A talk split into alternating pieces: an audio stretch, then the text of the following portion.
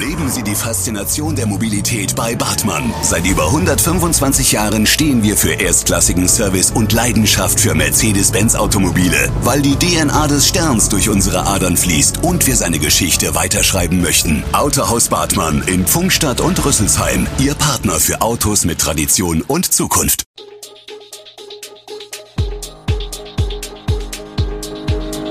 Gude, unser morgendliches News Update. Das Wichtigste aus Südhessen für Sie im Überblick. Guten Morgen aus Darmstadt an diesem 22. Februar.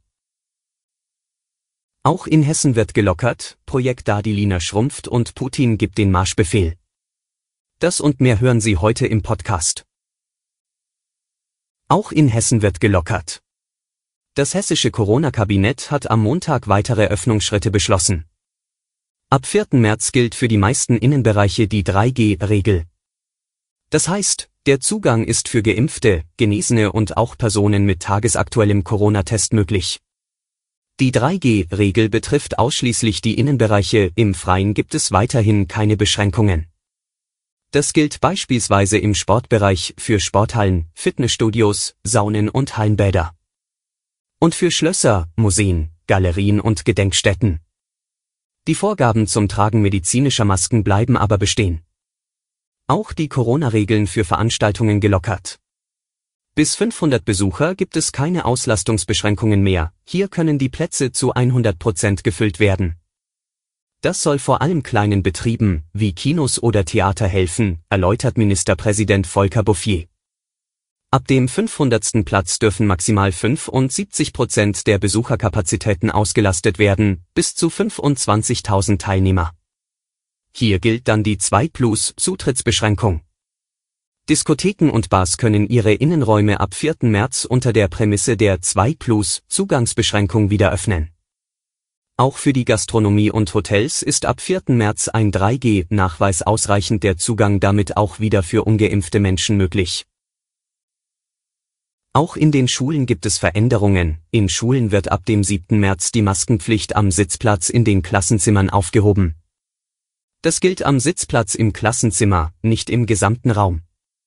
Ab 22. Februar müssen bei einem positiven Corona-Test die Mitschüler nur noch eine Woche lang täglich getestet werden, anstatt wie bislang 14 Tage. Es bleibe aber bei drei verpflichtenden Corona-Tests in der Woche bei ungeimpften Schülern. Umgestürzte Bäume, fallende Ziegel, aber Menschen kamen in Südhessen beim Sturmtief Antonia nicht zu Schaden, das melden die Polizeistationen aus der Region. Während das dritte Sturmtief in Folge im Nordwesten der Republik mindestens sechs Todesopfer forderte und einen geschätzten Schaden von 1,4 Milliarden Euro anrichtete, kamen die Südhessen im Vergleich glimpflich davon. Einige Einsätze hatten die Feuerwehren dennoch zu fahren. In Zwingenberg hatte der starke Wind das Vordach eines Küchenfachgeschäftes weggeweht, in Rimbach wurde das Dach der katholischen Kirche teilweise abgedeckt. Auch im Odenwaldkreis hinterließ Antonia Spuren.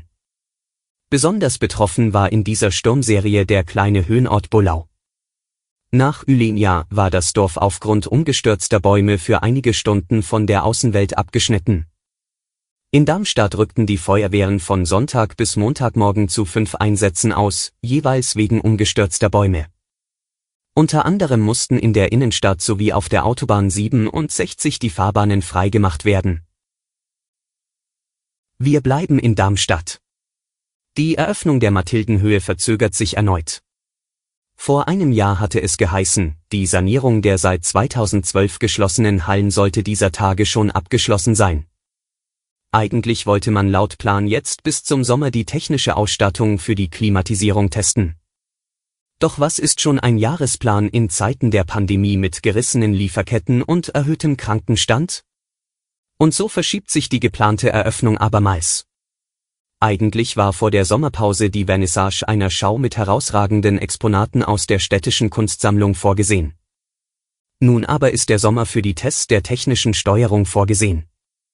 An diese Inbetriebnahmephase der derzeit noch fehlenden Gebäudeleittechnik soll sich dann die Eröffnungsausstellung noch in diesem Jahr anschließen, wie es in einem Infoblatt der Stadt vorsichtig heißt. Es könne derzeit aber noch keine verbindliche Terminplanung aufgestellt werden.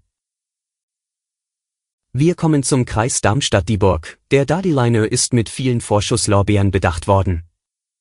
Mit insgesamt 25 Shuttle-on-Demand-Kleinbussen, einer Art Rufbussystem mit Antrieb aus erneuerbaren Energien, sollten insbesondere in den ländlichen Räumen des Landkreises Darmstadt-Dieburg Lücken im Angebot des öffentlichen Personennahverkehrs geschlossen werden.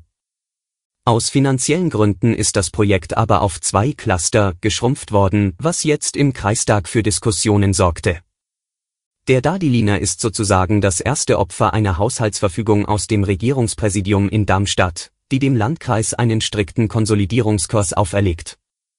Dass weitere Opfer folgen werden, machte Schuldezernenten Lutz Köhler deutlich, die kreiseigene Betreuungs GmbH, zuständig für die Nachmittagsbetreuung von Schulkindern, wird ihre Elternbeiträge erhöhen.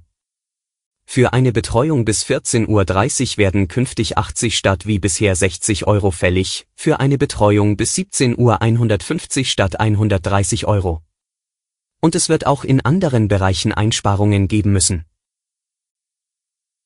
Nun zu einem Thema, das heute Morgen wohl die ganze Welt beschäftigt. Der russische Präsident Wladimir Putin hat am Montagabend die Entsendung von Truppen in die Ostukraine angeordnet. Die Einheiten sollen in den von Moskau nun als unabhängige Staaten anerkannten Volksrepubliken Luhansk und Donetsk für Frieden sorgen, wie aus einem Dekret hervorgeht, das der Kreml-Chef am Montag in Moskau unterzeichnet hat. Die EU wird mit Sanktionen auf Russlands Entscheidung reagieren, die Strafmaßnahmen sollen diejenigen treffen, die an der Handlung beteiligt seien, erklärten Kommissionspräsidentin Ursula von der Leyen und Ratspräsident Charles Michel am Montagabend. Auch die US-Regierung kündigt Sanktionen an. Der britische Premierminister Boris Johnson verurteilte den Schritt als offenen Bruch internationalen Rechts und sprach von einer schamlosen Verletzung der Souveränität und Integrität der Ukraine. Putin forderte die ukrainische Führung auf, sofort das Feuer in der Ostukraine einzustellen. Andernfalls werde Kiew die volle Verantwortung dafür tragen, sagte er. Über alle weiteren Entwicklungen halten wir Sie im Live-Blog auf echo-online.de auf dem Laufenden. Alle Infos zu diesen Themen und noch viel mehr finden Sie stets aktuell auf echo-online.de.